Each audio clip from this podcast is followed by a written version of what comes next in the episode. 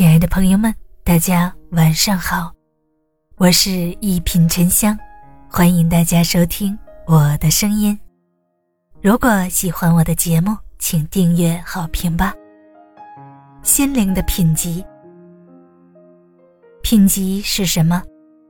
有人使用头衔和地位去衡量一个人在事业上的品级，有人使用相貌和气质。来品评一个人的外在品级，那么你是否听过心灵也是有品级的？心灵的第一品级是敬畏之心。常说心存敬畏，行有所止，怎么理解？其实就是知道什么能做，什么不能做，懂得适可而止。我们敬畏天地，敬畏生命。敬畏自然和规律，敬畏法治和道德，敬畏一切能够敬畏的东西。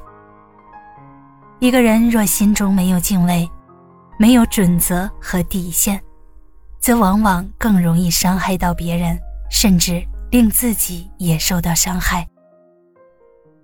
敬畏之心如同信仰和宗教，那份虔诚，任凭风吹浪移也不可动摇。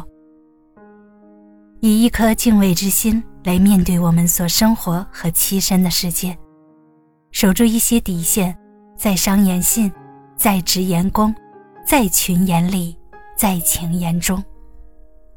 生命因敬畏而更有情怀，因敬畏而更生美好。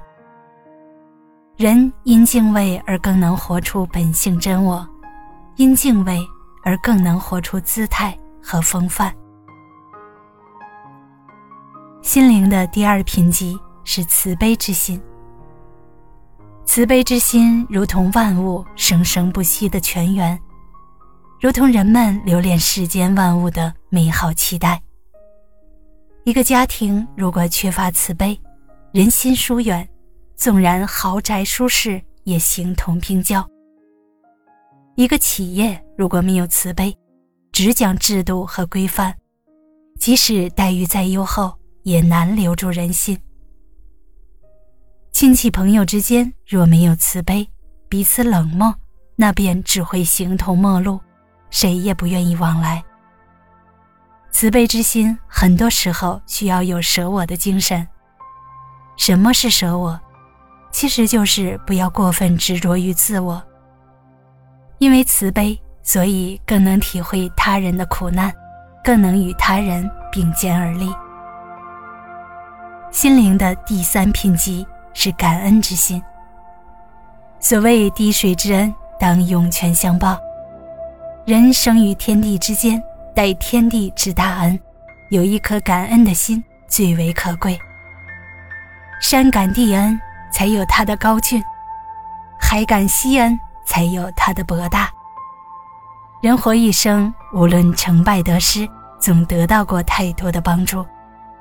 父母的养育，老师的教诲，配偶的关爱，朋友的帮助，大自然的恩赐，时代的赋予。